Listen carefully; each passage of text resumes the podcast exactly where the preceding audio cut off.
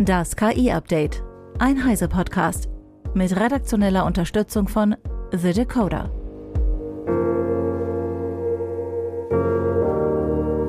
Ich bin Isabel Grünewald und dies sind heute unsere Themen. Google Genesis soll Nachrichten schreiben. Apple arbeitet an eigenem Sprachmodell. GPT-4 wird dümmer. Show 1 erstellt South Park Folge und Firefly spricht klingonisch. Google soll eine KI-Schreibhilfe testen, die Nachrichtenbeiträge verfassen kann. Die New York Times hat das von drei Personen erfahren, die mit dem internen Projekt betraut sein sollen. Die Anwendung trägt den Namen Genesis. Sie soll Informationen über aktuelle Ereignisse verarbeiten und daraus Nachrichtentexte schreiben können. Google stellt sich Genesis offenbar als einen KI-Assistenten für Journalisten vor. Schließlich müssen die Informationen grundsätzlich ja doch in die KI fließen, damit diese sie verarbeiten kann. Eva Maria Weiß von Heise Online mit den Einzelheiten. Ein persönlicher Assistent klingt erstmal total gut, den hätte ich gern. Eine Siri oder Alexa, die mir meine Notizen wirklich gut sortiert, mich an unerledigte Aufgaben erinnert oder meine geschriebenen Texte durchgeht, klar. Sowas gibt's ja auch bereits, beispielsweise Deep A Write oder das Language Tool.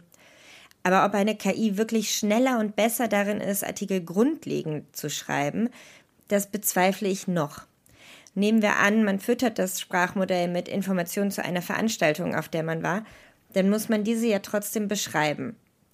Das Auge ist für Journalisten, gerade zum Beispiel von Tageszeitungen, schon mindestens so wichtig, wie dass man zuhören kann. Und auch die New York Times schreibt, Google habe es wohl als etwas zu selbstverständlich genommen, wie viel Mühe darin steckt, Informationen präzise wiederzugeben und eben auch einzuordnen. Bisherige Versuche, KI im Journalismus einzusetzen, sind auch nicht so richtig erfolgreich gewesen.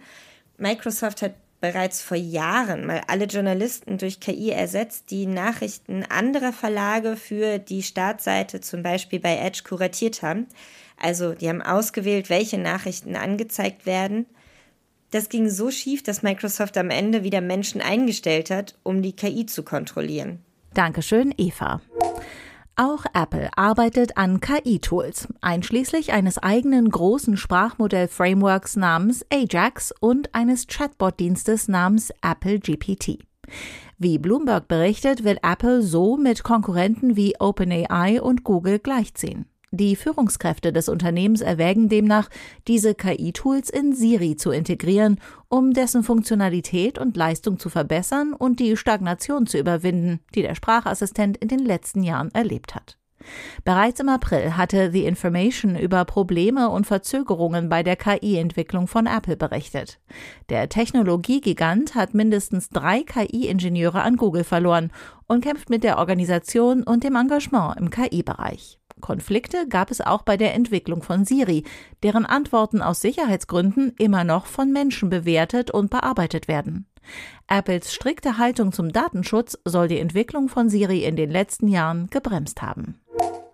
Eine Studie der Stanford University und der UC Berkeley hat untersucht, wie sich das Verhalten von ChatGPT zwischen März und Juni 2023 verändert hat.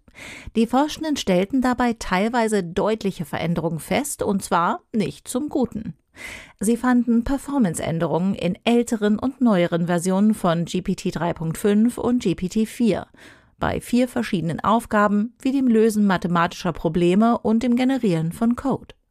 So war GPT-4 im März noch in der Lage, Primzahlen mit einer Genauigkeit von 97,6 Prozent zu erkennen, während das gleiche System im Juni komplett versagte und den Chain of Thought Prompt ignorierte. Max Schreiner von The Decoder kommentiert. Ist GPT-4 nun schlechter als im März? Die Arbeit gibt da keine klare Antwort. Ähm, sie zeigt aber zumindest, dass die Juni-Version Fehler enthält, die in älteren Versionen eben noch nicht vorhanden waren. Und auch wir bei The Decoder haben das mehrfach schon erlebt, dass Prompts, die in der März-Version hervorragende Ergebnisse produzieren können, im Juni dann eben nur noch mittelmäßige Ergebnisse erzeugt. Aber ob es sich dabei eben um vereinzelte Bugs handelt oder ob das ein Hinweis ist, dass es einen generellen Qualitätsabfall gibt, der möglicherweise daran liegt, dass OpenAI aus Kostengründen das Modell irgendwie ähm, sozusagen etwas schlechter gemacht hat. Das bleibt halt völlig unklar und das ist eben auch ein großes Problem, denn für Kundinnen und Kunden ist es natürlich dadurch komplett undurchsichtig. Ähm, das Team hinter dieser Forschungsarbeit empfiehlt daher, dass alle, die Sprachmodelldienste als Teil ihrer Arbeitsabläufe nutzen, eine Überwachungsanalyse in ihren Anwendungen implementieren, also konstant immer wieder überprüfen, ob meine Prompts sozusagen immer noch das gleiche Ergebnis oder zumindest ein ähnliches Ergebnis hervorrufen oder ob es ja solche teilweise eher drastischen Leistungseinbußen gibt. Und äh, es gibt auch bereits eine Reaktion von OpenAI, also der Logan Kilpatrick, der ist derzeit Leiter der Entwicklerbeziehung bei OpenAI. Der hat auf Twitter schon mitgeteilt, dass das Unternehmen sich der gemeldeten Fälle oder dieser Regression bewusst sei und das Unternehmen das aktuell auch untersucht. Vielen Dank, Max.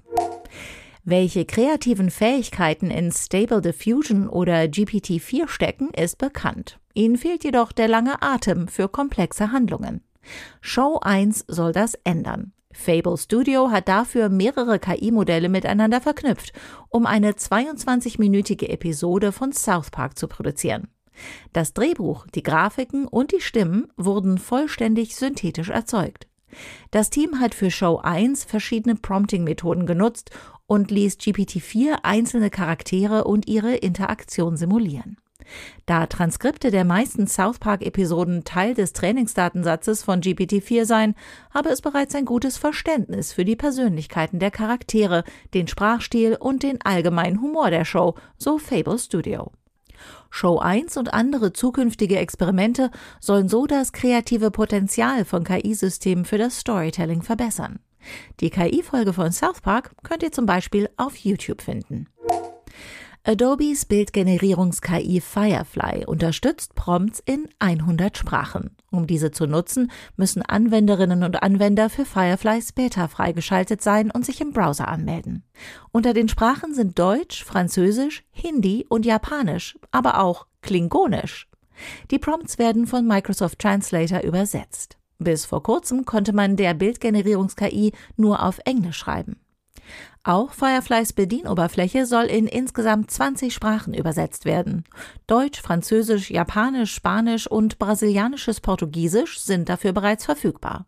Firefly funktioniert wie andere Text-zu-Bild-KIs. Es unterscheidet sich allerdings in der Bedienung. Midjourney zum Beispiel erwartet Prompt-Anweisungen als Texteingabe, in denen alle Bildeigenschaften und Inhalte genau beschrieben sind. Firefly hingegen hat eine grafische Oberfläche und nur der Bildinhalt muss beschrieben werden. Und das genügt in Alltagssprache. Außerdem unterscheidet sich Firefly von seinen Konkurrenten durch die Datenbasis, auf der die KI trainiert wurde. Adobe hat für Firefly nur Bildmaterialien verwendet, die ihnen lizenzrechtlich zur Verfügung stehen. Dazu zählen ihre eigene Stocksammlung aus 100 Millionen Bildern offen lizenzierte und gemeinfreie Inhalte, bei denen das Urheberrecht abgelaufen ist. Zudem bettet Firefly sogenannte Content Credentials über einen Tag ein, um KI-generierte Inhalte zu kennzeichnen. In den Content Credentials stehen Name, Datum und die verwendeten Programme. Und zum Schluss nochmal eine Meldung in eigener Sache. Wenn euch dieses Format gefällt und ihr uns unterstützen wollt, haben wir nämlich ein besonderes Angebot für unsere Podcast-Hörerinnen und Hörer. Als Teil der Heise Online Community bekommt ihr das Heise Plus Abo die ersten drei Monate zum Sonderpreis für nur 6,45 Euro pro Monat. Damit erhaltet ihr Zugriff auf alle unsere Heise Artikel auf Heise Online. Außerdem könnt ihr alle sechs Heise Magazine im digitalen Abo jederzeit mobil lesen. Nach Ablauf der Testphase ist euer Heise Plus Abo natürlich monatlich kündbar. Dieses Angebot für unsere Podcast-Fans findet ihr unter heiseplus.de slash podcast. Das war das KI-Update von Heise Online vom 20. Juli 2023. Eine neue Folge gibt es jeden Werktag ab 15 Uhr.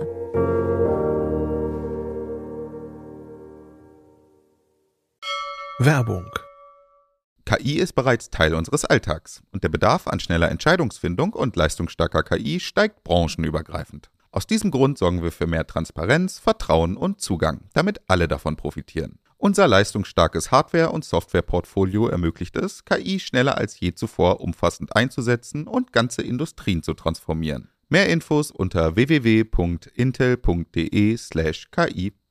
Es beginnt mit Intel.